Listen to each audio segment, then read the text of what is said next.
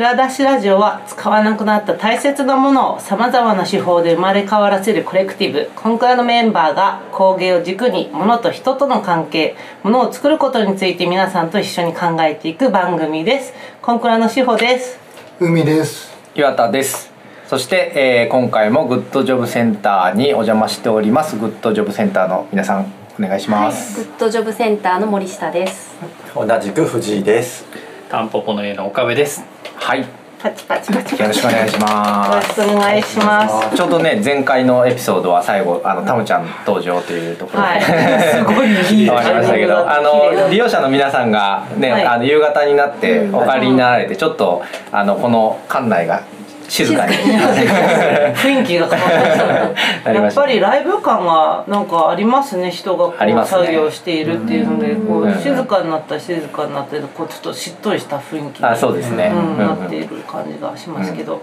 はい。はいというわけで、えー、と最終のエピソードになります今回が、あのちょっとこれ尺足りないんでまた来ないといけない。で もうなんか今度ちょっと2回目のエピソードゲストにゲストねこの時点で決定ぐらいの。っ。ていう感じなんですが、まあ、あの今回はあの、まあ、まだまだ前回の2エピソードで十分聞ききれてない、えーニュートラディショナルニュートラのはい。お話を中心に聞いていきたいなというところで、はいえー、といきたいと思います。で、えー、と早速なんですけどあのあちょうどここにあのあの冊子の中で書いているのでちょっと僕から一回読み上げさせてもらっていいですか？ニューニュートラディショナルのコンセプトですよねここ書いてある。はい出ましたか。えー福祉×伝統工芸の可能可能性に着目し2019年に奈良の一般財団法人タンポポの家がプロジェクトをスタート福祉施設とデザイナーの共同によるものづくりや展覧会産地や素材をめぐるリサーチツアー職人と障害のある人の技術交流など地域福祉工芸をつなぐ活動を展開しています。2020年にはものづくりについて学び学び合うニュートラの学校を立ち上げましたと。いうことですね。はい。完璧ですね。言うことはないですけど、やってるかなやってるかどうかは別の話ですけど。みたいなところ伺ってみたいなの。この冊子まだちょっともらってすぐに1ページ目でなんかさっきパラパラと見てたんですけど、おおと思ったのが「新しい実験と実践」って書いてあってで,、あのやっぱりトラディショナルっていうのはまあ伝統だけれど、新しい伝統とは何かっていうところにその実験っていうものを言葉として入れてくれたのはちょっと私研究者なので。うん。いつもララボとか呼んでるんです自分のアトリエのことを。工房って呼ぶ工房とかとラボが一緒になってるっていうのをがちょっとう見て確かにね嬉しかっ、た、まあ、トラディショナルって言葉とパッと工芸あ実験っていう言葉がそんなにすぐに結びつかないですよねそうですね。うん。うんそこはすごい実感がこもった言葉って感じそうですね。やっぱりやってきて、うん。こういうことをやることが工程として例えば2,000個の,、あのオーダーがあ3,000個でした。3,000個のオーダーが大変だったとか、今度次はこういうふうにやってみようとか、50人の方々がみんな違うとあの得意とか嫌いとか好きとかもあって、うん。でも全てやっぱり実践をやりながら繰り返し繰り返しやったことが実験っていうことで。うん。それでも新しさというチャチャレンジ挑戦ですよね、それがすごいなんかこの一言の新しい実験と実践に込められてるなって思いましたね、でなんかいろいろ聞いていきたいなと思うんですけどちょっと特にあの前全2エピソードでは聞いてなかったところとして割とあの深掘りしたいなと思ってたのが、うん。あのリサーチツアーっていうのがさっきの説明の中にありました,、はいありましたけど、まあ、前回までは割とこうタンポポの家のあのここまでのこう活動であったりこのグッドジョブセンターの中で行われてることが中心でしたけど、ん。結構そこのニュートラの取り組みの中ではいろんな産地とかに行きましたね。うんってますね。ね今も今も。てますね。でコロナ禍でね、はい。大変だった記憶もあるんですが行ってますよね、言ってましたコロねナ禍でも行ってて、あそうかだ2019年スタートして、うんいきなりコロナ入ったけど、はい。どんどん外出てったみたいな。そうですそうです。なるほど小規模でね。はい、うん。あの数人でね、うん。えー本当に産地、え各地の産地と、まあ、その地域の、えっと福祉のものづくりも含めて、うん。えっと見に行って、うん。で YouTube とかでねうん。報告報告したり。会議したりっていうのはずっと続けてやってきてますようね。ノートでねそうそうレポート書いたりとか、うん。それはやっぱりその伝統のものづくりっていうのがうん。今実際どうなのかっていうのを自分たちで知りたいしうん見たいっていうのがあってうん。これはもう最初からずっと続けていることです。うんうんなんかその本当になんていうかなすごくこうストレートな感じじゃないかもしれないけど、うん。なんかその地方ごとでなんか新しい伝え方をしているとか、うん。なんかこう若い人が来て何かこう始まりつつあるとか、うん。なんかそういうところでされてることを知ると、うん。なんか福祉の現場でも役に立つところがあるんじゃないかうん。っていうところで、何かこう新しい発信をしてるとか、うん。いろんな人が関わって何かやってるとかっていうところをうん。見に行かせてもらってるようなうんことは多かったですね。具体的に中でも。こう上げていくとどどちらに行かれうん、てるんですかこれまで。どこに行きましたかね。有松、有松山形。山山形、形行って常常滑。滑行って徳島もね徳島も行きました徳ね。福井行きました福井福井鳥取、福井、山山形も。山形行きました。どんどん出てきますね。あー羨ましいな。とかに行ったりしてました。で何かこう知り合いの人に聞いて、うん。そこで回るツアーを組み立てて、うん。まあ一緒に来たい人がいれば募って行くっていうようなこともしてましたね。その中でこうさっき見せていただいたあの叩いて作るプレー木のプレートの中で藍染めのものとかもやっぱあったりとかしてそれはツアーとかでこうどこで藍がこうあの藍染めできるとこって今しあのなかなかないんです。実は人工の藍だったらあるんですけど天然藍って本当に限られてるのでそういうのはツアーとかで見つけられでたりしてる。もあれは多分あの徳島に行った時に、うん。やっぱりまああのまあ機能なんというか、あのトレーとかで、うん。まあ、その間の間の木肌のものと、うん。漆のものと藍で染めたものがあっはい。てすごい美しくて、うん。それをまたあれをやり始めた時やれたらいいなっていうことをちらっと思っていて、そしたらたまたま出会いがあってというか、奈良でそういう藍染めをしてる人が知り合いにいてっていうことを紹介していただいて一人でやってるから手伝いに行ってもらえたらって言われてちょっとなんかこう種を植えに行くとか。あちょっと手伝いに行く栽培から染色までを一貫してされてるっていう方が。本当やってらっしゃる。方はね。徳島まあ我々もちょっと噂聞きましたね、徳島でそにはのはいるけど。そのもう一回ちょっとそのえっ、とあ藍染めのえっ、とあれを戻すためにえっ、とどなたかがえっ、と来てそれで開墾からね畑の開墾からあのやってるんですけどみんななんかもともと徳島の人じゃなかったっていう話を聞いてます。東京か関東かどっからかもう来て一年発起してもう開墾して畑作ってででやっと今やっとそこで形になってきたっていう話なんですけど。カルチャーがててかその一人でやるもんじゃないな。っていうでもその奈良の、まあ、インディゴクラシックさんっていう、インディゴクラシックはい、方なんですけれども、はい小田さんというその方もでも2年間地域おこし協力隊でやっぱ徳島に行って愛のことをしていてそれでまあ地元奈良に戻ってきて一からあの最初からやっぱり商品にする最後までをやりたいっていうことでうん。今ひお一人でスタートをされてでも今すごくやっぱいろんな人からうん。あのなかなかやっぱその染めてもらえるところがないっていうことで、うんインディゴクラシックさんにご依頼とか結構いろんなアパ、うん。まあ、お洋服作ってる方とかからご相談が来たりとかしてるようですね。うん。そのさっきの、えっと、板っていうのはまたすいません。音声メディアでのこの 難しいので概要欄の、えっと、newtraditional.jp であのっていうウェブサイトで見ていただければと思うんですけどそのい最初のこの目次が面白くてやってるもので説明してるんじゃなくてたたプロセス。叩く触れるほぐす探す気づく書く塗る磨く足す重ねるで最後育てるって書いてあって、うん。まあ、さっきの多分育てるは愛の、あやつだったり、そうですね。あとはお蚕さん。を育ててたりとかうん。されてるとか、うん。こういったその工程でまとめていこうあのまあ冊子のことっていうよりはニュートラディショナルのそのなんていうのかな姿勢というか、こうも目指しているものというのは、こういったなんか工芸を伝統的にがっちり例えば漆塗りとか、ミシン織りとかなんかそういうこうなんとかかんとかっていう名目ではない、その作る工程を軸にされているのがすごい伝わってくるんですけど、そうですね。ここに来たったあの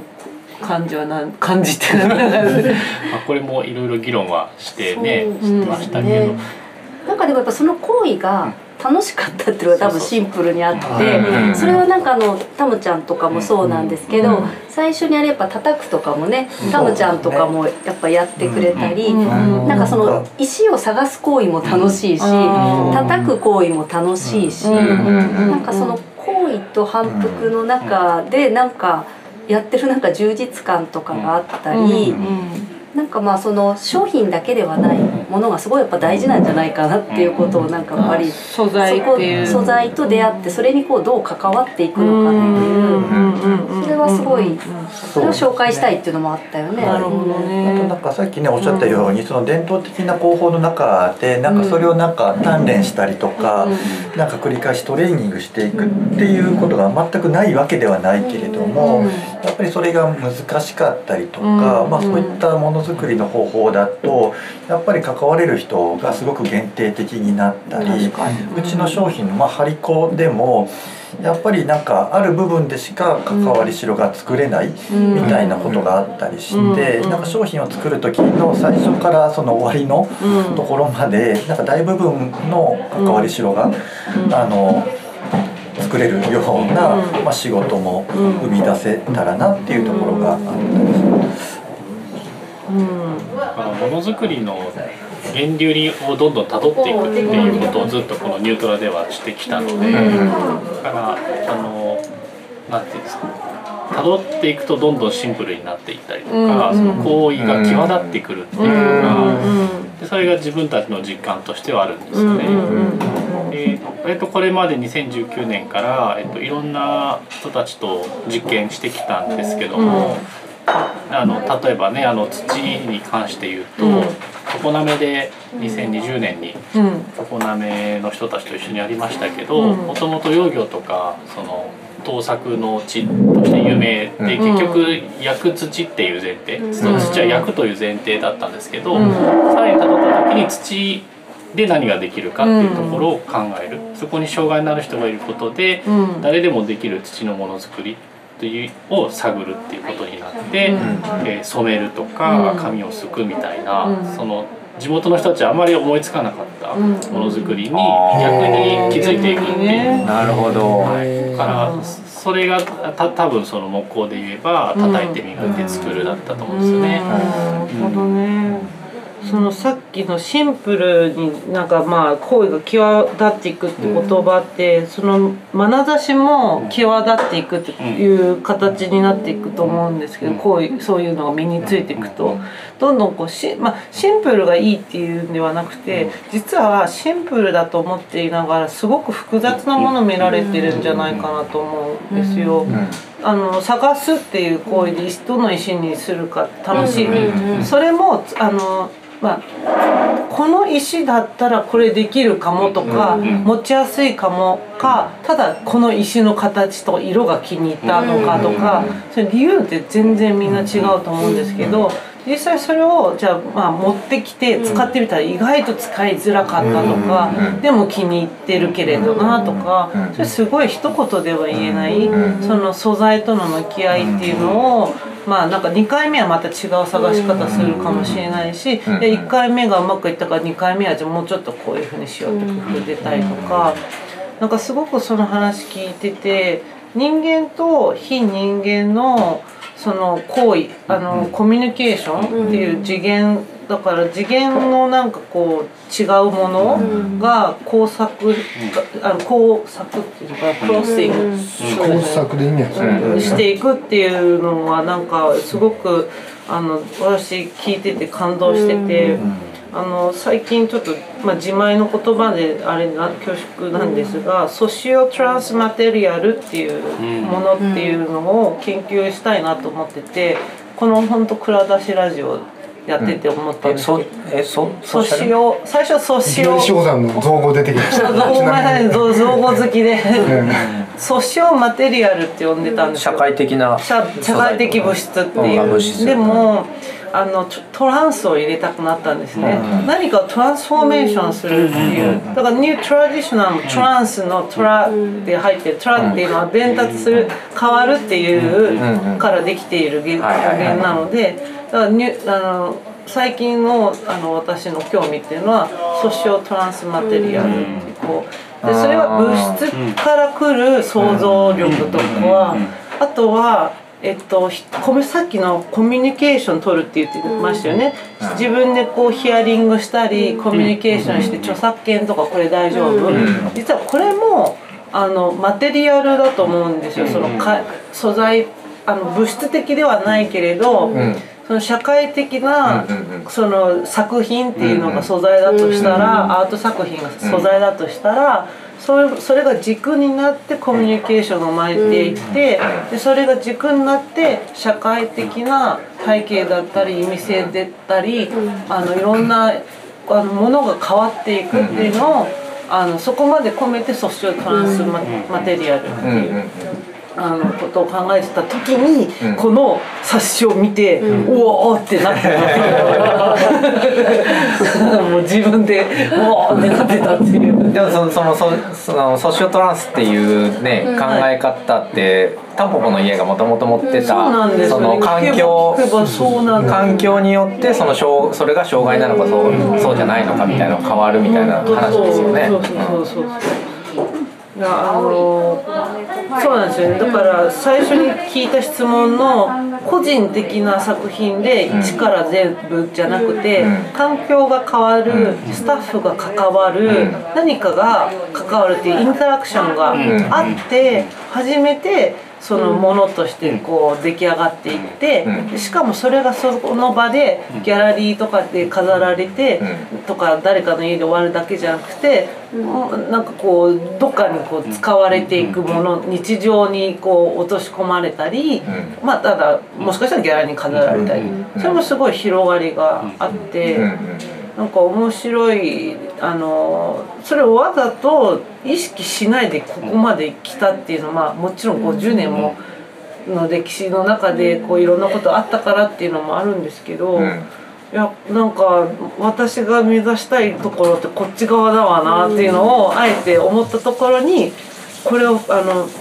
悩んでたんですよ。どうやったらその素材っていうところのだけで終わらないようにするかっていうのが大事で素材だけにしちゃうと和紙とかうん。と柿渋染め終わりみたいにななっちゃうんですけど探す磨くとか重ねるとか育てるっていうこう人間の行為ってとこにフレームをしたっていうのがすごい。っていうようなところでそろそろ岡部さんお 時間が。お時間が。そうです。ねだけでちょっとすごくいいお話聞けたので。いいお話聞けたんで。なんか言い残したこといやもうあんまり言い残したことはない。はい。なんか改めて自分たちのやってることを考える機会になったなっていうのはあってでもあの前回ね原田さんおっしゃったそのニュートラルが交差点だっていうはい。イメージはすごいしっくりきたので、ちょっとこれからプレゼンするときに使わせていただはい、ニュートラルな交差点で。知財不いい。意機材はい。ちょっとはい、ありがとうございました。ありがとうございましたお疲れ様でしたはい。五人になりましたが、はい。引き続き続けてですね。はい。なんでそのこここのあのなんていうんですかねえっとニュートラの、な取り組みをもうちょっとなんか伺っていきたいと思うんですけど、そうですね。なんかあのちょっと今日の、えー、と北館あれですよね、見てて面白いコミュニケーション起きてたんですけど、木を切ってらっしゃる方がいて、でそれをこのその持ち方は危ないかもしれないねっていうことを、あのこう利用者同士でこうなんか言言ったりアドバイスしているっていうのが、でそうだねってちょっとでもやってみるよって言ったらみんながダメだよとかじゃなくてみまいい感なんていうのかいい距離感で見守ってるっていうのはすごいなと思ってて、これ工場でやったらまず怒られ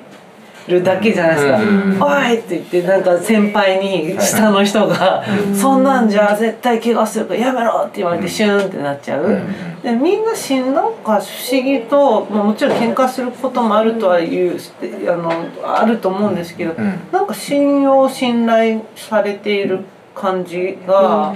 あってでそれがそのもう多分なんですけど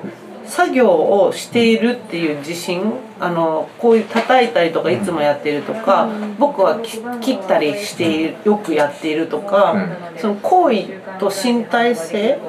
頭の中でのその理解と身体性がちゃんとつながってるとちゃんとそのこうどうしたら危ないかなとかどうしたらそのこの道具とか、まあ、特に海くんなんかその辺工芸でよくこういう持ち方すると切りやすい危ないよとか、だから例えば電動工具とかの時に、まあ、軍手とかあのやるとその繊維が巻き込まれやすいからダメだよとか、そうですね。回転物とか。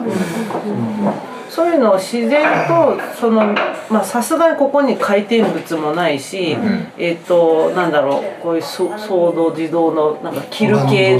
バンドソーみたいなコンタマシンとかそういうのなんかやらかすと手が吹っ飛ぶみたいなのはないんですよ。ない中でやれることを身近な素材を見つけてやってるっていうのがよくあの発明だなって思って。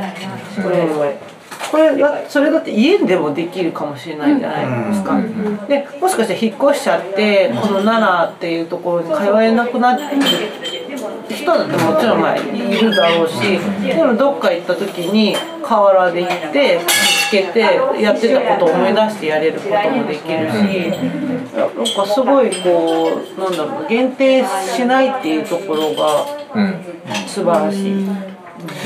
そうなんですよね。そのノコギリのことで言うとまああの角材を縦に切り、まあ、不安定な状態でを試されてたんですけどなんかまあなんですかね。多少加工方法知ってるとバイスで固定すればいいのになとかで僕一瞬思ったんですけどなんかそういうことでもないというかまあ言うても電動じゃないからなんか怪我したとしてもちょっと知れとるし、まあ一回周りの人がこういうふうにコミュニケーションやって一回こういうふうにやってみようかっていうことの方があれなのかなってちょっと。バイスはね僕ちょっと声かけしたんですけど、まずちょっとやってみるっていうことになった。ああそうだね。うんでこの道具の範囲であれば、まあ、怪我したとしても、まあ、その範囲の中で済むかなとか、その危険性も、あの承知した上でまずやってみますっていうふうな返事もあったりしたので、じゃあこの範囲であればもう委ねますっていうことを判断したり、さっきのまあ機械で加工する時もあるんだけどその場合にはこれは絶対やっては危険だよみたいなことは示したりとかまず先に手順を示してからやってみてもらうみたいな、まあ、いろんなやり方があそういうことですね。なんかそもそも今日あのお三方こんな長い時間収録にお付き合いいただいて、ね。ななんかその間まあここにこの部屋部屋というか一角にねずっといるわけじゃないですか、うん、もうなんかそそれがなんかなんていうかこのなん施設のこのグッドジョブセンターのななんていうか自由さを物語ってるなってだってあの 言うたら何か起きるかもしれないと思ってこう目配せしたりする必要があんまりないわけですよね、まあ、言ったら。利用者あの利用者同士で結構見てる感じがしたんですよね。パートさんも含めているところに来てくださったっていうはい。うんこともあります、ね、なんかなんかその辺がなんか見学してて、あんまりそのこの人がパートさんでこの人が利用者だなっていうふうな見え方をしなかったんですよね。なんかでもこの規模感もあると思いますね。うんうん、なんかここ本当に上にいても下にいてもなんとなく気配でわかるような、うんうん、なんか規模感ぐらいなんですよね。壁がなくって、うん。ここが、うん。まあ、壁は一応あるんですけど、うん。なんかはあの絶対にこう閉じてるっていう部屋はうん。ちょっとしかないですよね。はいあのちょっと疲れてお休みしたいとか、うん。うんなんかこう作業的に静かで音がなく方がいいとかいうためのお部屋はあったにしても、はい基本はすごい開放的なスペースだし。でやっぱ見えますよね、この人が。あの結構みんな気にしてるみたいで、この人らは何だろうって今日、見に来てた時にちらっちらっとこうみんなそうですね。みんなちょっと気になって気になって見てましたね。て、でここもあの今収録してる部屋に、あのマイクでこうやってるのも、こう通通って。だからすごい今日静かだったんですよ。みんな多分気にして。あそうなんですね。それ言います。あありがとうなんかいやなんかすごくいつもにね、そうですね。気にかけて帰る時もっと賑やかなんですけど、へー。そういうのもあったとは思いま気を使わせましす。いやた。いいと思う大丈夫だと思います。うんやっぱ見てるっていう見守見てるっていう見守り合ってるっていう感覚があるっていうのがすごいなんかそのさっきの最初に言った愛とか温かさのなんか感工作がしてるって感じがなんかねあの眼差し皆さんの、うん。やっぱりこうちらって見てあ私はあんまりじっと見られるのが苦手なんだよっていう人もいるんだろうけど、私苦手なんです、実は。あの作業中にじ後ろにいられると、すごい「何ですか？何ですか？何か様子か?」って。いやただそこにぼーっとしてコーヒー飲んでた人に対しても、う後ろに立たられるのが嫌いだライブペインティンググできない人。そうできないね。完全に。今日もそれ言ってたもんな朝だっけ何みたいな。用事がないのに。とかね人によってやっぱりこう空なんだろうなきょ空間性？その自分のだなんて言ったらいいのかな？自分の体から半径何メートルの空間性ってやっぱり人それぞれはいはい。違うなと思っててパーソナルスペースっていうのね。うん。感覚が。そうそうそう。で日本帰ってきた時びっくりしたのが、近いと思ったの、うん。に日本人の近いんだすごい。だって例えば満員電車あんなにあ,、そうですね。の体が触れ合ってても大丈夫とかあと、うん。お風呂とかでも、まあ、裸でかつ銭湯で距離が1メートル以内とかやべお風呂とかももうすごいなって思いながらその中で自分のパーソナルスペースをちゃんとこうキープできるっていうのがなんかなんかいあのちょっと不思議だった。うん。うん。あのわ私日本12年ぐらい離れてたんで帰ってきた時に逆にちょっと気づいちゃったんですけど、ここなんかすごいみんな自分のお気に入り作業スペースとか、うん。コーナーとそかうですね。なんかあるあるっぽいなと思って、ううん。それもなんかこうね大事にさしてあげてる感じが。うん。好きななんか描いた絵をいっぱい貼ってあるコーナーがあったりとか、そうかと思った。ら作品のね陳列もあの陳列で そうですね、あのプラモデルのあのリメイクだったり。リメイクだったりが各所いろんなところにこうあの謎々のように置かれていてでよく見ると色とか形とかちゃんとこうなんだ機能も考えて置かれてたりとかしててすごいなんかすごい繊細さを感じるんですよ。ね。ね、うん。うん、なんかゲゲームっぽかったよね、探す。あここにもいたみたいな、謎解きみたいな。そうですね。うん。であともうあのもうちょっとあのそのグッドジョブセンターの外のことも聞いていきたいんですけど、えっ、とニュートラの学校っていうのは、えっ、とさまあさっき読み上げた説明の中にあったんですけど、2022年から始めたという。昨年度そうですね。はい。これこれはどういう活動なんですか？なんかあのニュートラの学校って、うんまあやっぱり私たちももうちょっと一緒に学び合うような、うん。この特に伝統工芸と福祉っていうところであの一緒に学び合えたらいいなというところで始めたんですけど、うん。実は結構いろんな要素があって、はい。なんていうかこうそれこそ素材のことを学びたいと思ったり、売り方のことを学びたいと思ったり、あと障害のある人の特性に合わせたなんかそのものづくりの参加の仕方を学びたいと思ったりとか、本当になんかこういろなんかまあお給料のことを学びたいと思ったりとか、うん。実はいろんな要素があって、うん。ブランディングのことを学びたいと思ったりとか、っていう意味では何かこう福祉の現場だからこそあのまあなんかこう学んでいきたいこともあれば、うん。今の伝統のものづくりっていうのは生活にどう届くように、あの届けているのかっていうところから学ぶこともあったりっていうふうに、そういうことをもう少しなんかこう福祉の現場の人とか、うん。それをまあどっかにつなげたいと思ってる人とかが一緒にこうちょっと学び合えるような場があると、あの一緒にこう良くなっていけるのかなっていうことで、うんあの去年からスタート。それはえっとグッドジョブセンターさんがオーガナイズしてそうですね。タンポポの家の方で。タンポポの家さんがオーガナイズしてその専門家の人とあかね。ゲストの人を呼んうゲでストの人を呼んで、でその他の福祉施設の方とか方も来たがり、はい。あとまあなんか福祉施設のものをブランディングしたいと思っているような人が来たり、まあ、行政の人が来たりとか、うんもうそれはいろいろなんですけど、っん。ていうので去年ちょっとやってみて、うん今年はなのでちょっとそしたらやってみたいから私たちも分かることが多いのであれなんですけど、やっぱもうちょっと入門編と実践編で分けたらいいなっていうので。今年はなので入門編を佐賀と新潟でやって実践編っていうのをちょっと愛知でやろうかなっていうので、というのをちょっとうん。それやっぱりその福祉か各地方の福祉施設ごとにそのレベル感の差みたいなのがある。そうですね、ん。なんか愛知はね常滑に行って私たちもニュートラの展示をやっていたりとか、そういう中でこう顔が見える人たちが出てきて、うん。そういう人たちとちょっとこう福祉現場の人でも見えてきたり、うん。はい。あのまあ、伝統工芸の側とかデザイナーさん側の方でもだいぶこう知り合いが増えてきたっていうこともあって、まあ、その人たちと一緒にあの、まあ、実践編っていうのを組み立ててるんですけど、うん。そこその人たちと一緒にまあ3ヶ月ぐらいのスパンをかけて、なんか自分たちで学んで提案していけるところまでをこうサポートできるようなプログラムをちょっと愛知ではうん。考えてみようかなっていうのもあったら、まあ、新潟とか佐賀はまあちょっとデザイナーの人とか福祉現場の人がまあ出会う場としてもちょっとうん。作って設定させてもらおうかなというところで。っていうので入門編っていうのを設定していて今年ちょっとやってみようかなというので、うん愛知県出身の。あー愛知そうですね。あのまあか釜どころがいろいろある中で常滑なんですね。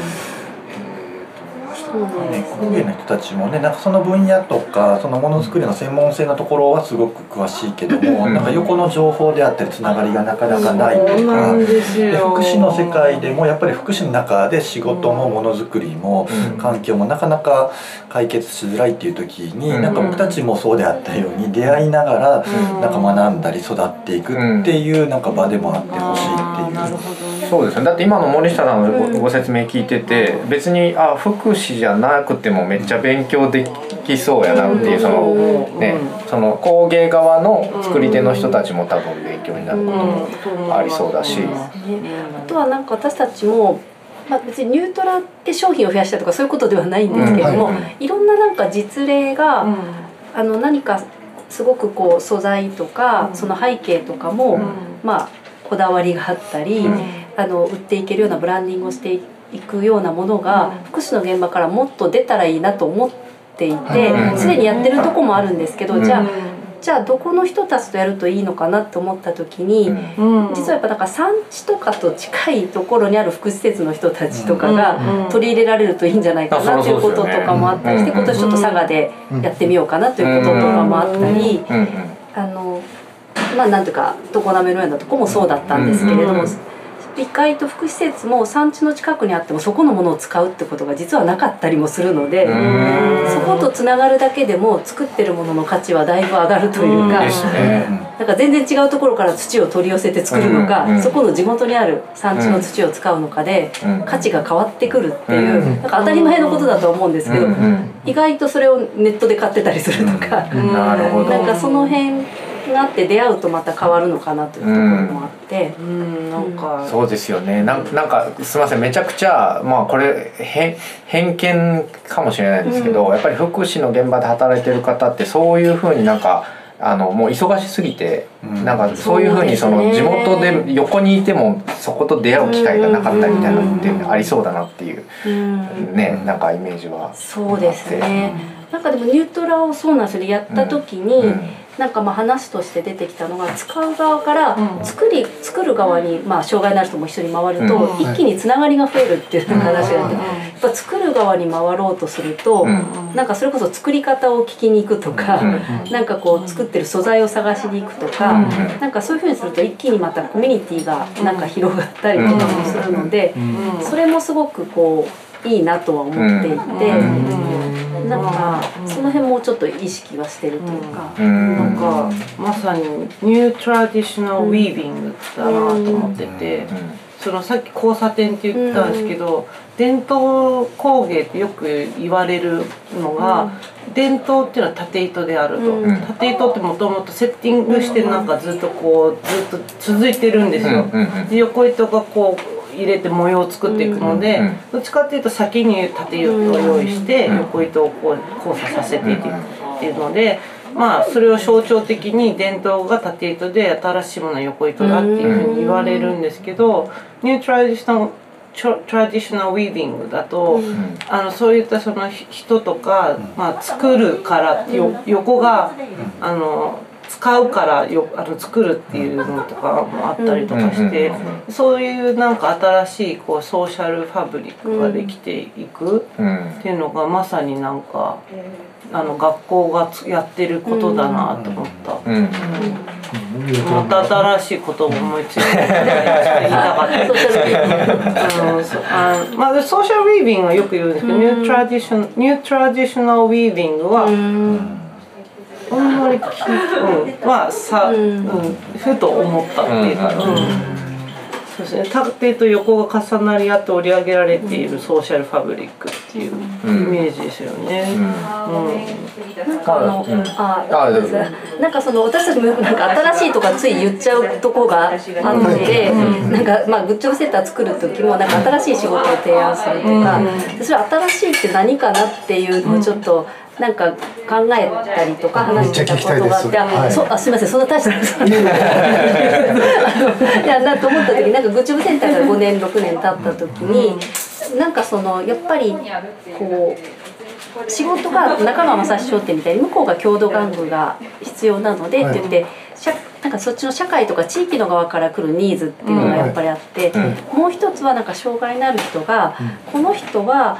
機械は使えないかもしれないけど叩くこととかが得意かもしれないとか、うん。電話を取ることが好きかもしれないって、うん。その人の特性を福祉施設だからちょっとゆっくり見ていけるようなうん。人とか環境があるっていうのがあって、そのなんていうか2つのなんかこう方からの要請みたいなものが、うん。要請ではないんですけどあってグッジョブセンターの仕事には。うんでなんか一見仕事だと思われていることと、ん。もう一歩では仕事ではないと思われている対価になりにくいと思われているうんもう一つの軸があって、うんでまあ対価になる方はカフェをやるとか。うん流通するとか、うん製品を作るってあるんですけど、うん最初なんか思ってなかったような電話を取るとか、うんここのグリーンのお世話をするとか、うん。仕事だと思われてなかったけどセンターで運営するために、うん。センターとしてあるために必要な仕事っていうのがあるんですけど、うん。そういうのもなんか最初から実は想定しているわけではなくって、はい。なんかその得意な人がいた時にそこが生まれてくるようなとこがあったり、うん。中川正史商店から言われたから、うん。あの張り子の仕事が生まれてくるみたいなところがあったりするんですけど、はいなんか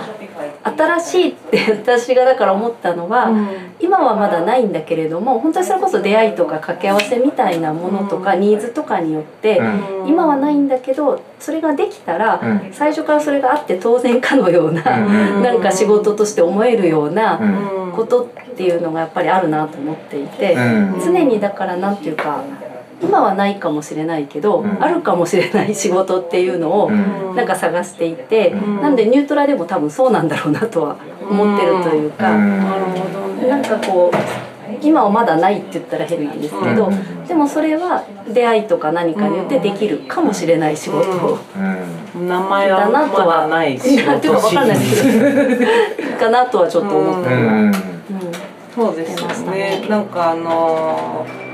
すごくソフトを作ってらっしゃるんだよなって思って、すみません。私あのハードウェアの会社であ会社ハードウェアじゃないですけどあの部署。部署がね、ハードウェアで物を作ってるんですけど、け携帯とかいっぱい作るともう携帯は常にこう新しさをって外側カメラが良くなりましたレンズ良くなりました。でもそうしてるとだんだんまあ古くなって壊れていって買い替えなきゃいけない。でもそれもったいないじゃないですか。環境にも良くない。中が変わっていけばどんどん新しい携帯になっていくわけですよだからどんどん賢くなってスマート化していくっていうのもあの新しい環境保護というかその建物がまあ外であるけど中のソフトとか仕事とかやることのユーザービリティが変わっていけばどんどん常に新しい状態であるあることができるというソフトウェアの特徴をすごいなんかやられててななんか団体とかってやソフトウェソフトにやるのって結構難しいんじゃないかって私も偏見があったんですよ。なんかややっぱりこうトップダウンでソフトにしていくみたいななんかこういうふうにやってやるそのなんだろうなみんなのためにっていうふうに誰か偉いセンターの人がこうちゃんと指導してやなんか柔らかく作って設計するっていう勝手なイメージなんですけどこの今日お話ししてて思ったんですけどみんなフラットなん。かちゃんとこう自分の場場立ち位置仕事とか作業もそうだけどあんまし上下関係的ななんかを感じないというのも雰囲気で思って、な公平さというか、なんかを感じたというのがなかなかこれ作ろうと思ってもすぐできないぞって思うんですよね。いやその翔さんの今のソフトウェアの、えっ、と例えであったりとかあのニュートラディショナルウィービングのイメージとかってすごいそのなんていうかあの派生的っていうかそのこのこのグッドジョブセンターって場所とかタンポポの家って団体みたいなところにとどまっていない感じがする、そそのそれをすぐにあの遠く離れた場所でも応用ができるようなあのそのそういうふうに動かれてるし、やっぱりニュートラの学校、まあ、あの別になんかこれ今もうそこまで2022年までの時点でされているので、もうされてる実践の話として僕ら聞いてますけど、あの順番にやっていったら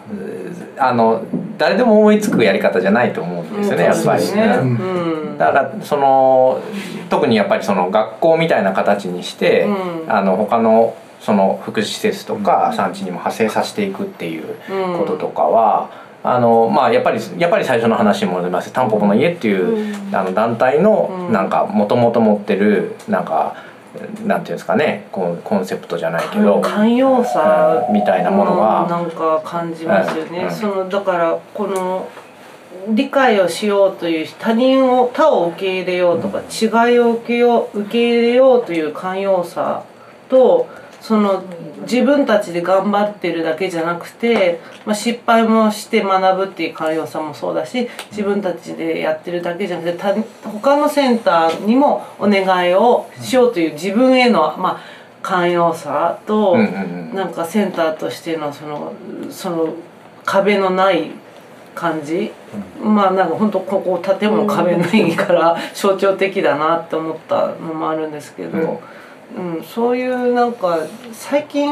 本当にインターネットのせいで寛容さが人間になくなってきてるんですよ、うん、って私は思ってて。やっぱりなんかその人の顔が見えないとすごくきついなんか言葉をこうネットで書いたりいじめたりとかあるじゃないですか。でここってやっぱ人の顔が見えるしそうやってこうニュートラディショナルスクール学校としていろんなツアーをして人に会いに行っているって話人の顔が見えていてそこでまた新しくあのできることがエイブエイブリングができてくるっていうところ、うん、うん、これやっぱり基本的には人間としての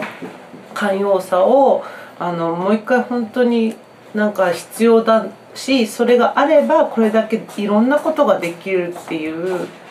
あのいい例だなって思った。うん、あえっと何の例が何の映画で報告。あいやいやいやああのいや違う違うニュニュニュートラの例なのかニュートラその中のいくつかのプニュートトラディショナルがやっていることも、グッドジョブセンターのやり方もあのそうだった。ああやややり方のこと？ねやり方とかはい。姿勢とか気持ちなのかかな？うん。そう。だからやっぱりそれを見るともう私たちのひ日々日常で欠けてるものがなんかうすうっすらと透けて見えてくるわけですよ。うんうんなんか私が求めてたものはこれだみたいな、うんなんかあるじゃないぱねそれ僕も同じようなことを考えててまああのある種の偏りの中でちょっと、あの生活したりそのその例えば作り方を持続するためのことを考えるときに。まあ、一つはその自分でルール作りが思いつけるかどうかっていうのがすごい結構大きいと思ってるんですよね、うん。朝起きたらこれをやるとか、うん。であの脳みそが全然働いておらん時に勝手な動くに動くぐらいにマニュアル化されてて、ん。なんかその必要なものがどこに収まっててっていう、あんまり自分を信用しないという、なんかところでなんかそのまあ言ったらそういうのをルールを本当に一緒に考えてくれる人がいたらすごいいいのになという羨望の眼差しで あのこここのそうですね。センターにすごい来た感じはあります。そうですよね。そのなんかルールに従わせるんじゃなくてその人に合ったルールを一緒に作ってくれるっていう。のがねあのお話聞いててもい一番うん。ねあのなんか羨ましいですよね。羨ましい。ですあとなんかすごいほとばしる肯定感っていうこのなんかこう自分自己肯定感がすごいある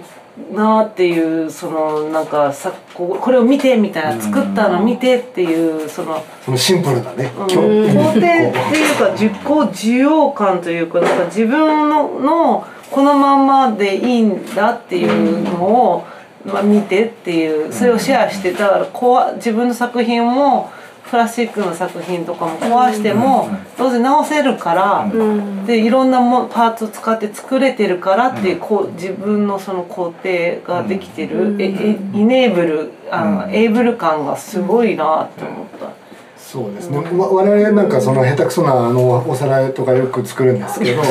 その下手くそよまあ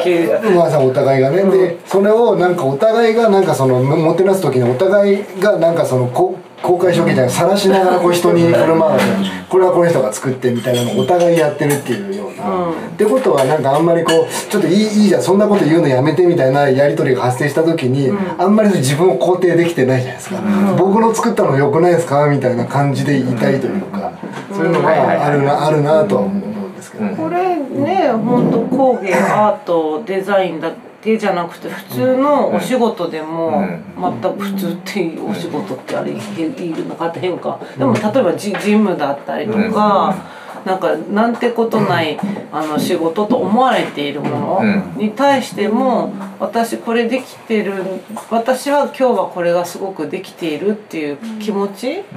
肯定感だがすごいなんかないと人に対してお優しくなれないというか、うん。あと自分に厳しくなっちゃう、うん。なんかどんどんどんどん、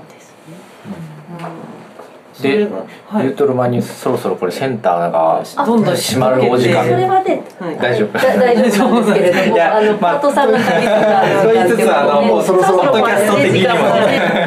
でなんかニュ,、まあ、ニュートラの話もま,、はい。まだまだ聞き聞きあの聞き足りないこともありそうだし、あと結局たどり着けませんでしたけど、あの NFT をあそうですね。ねこれから、うん。ちょうど、えっとまあ、この配信からでだと来月？12月、そう12月うん。初旬にうん。NFT アートのうん。販売をちょっと目指して今準備を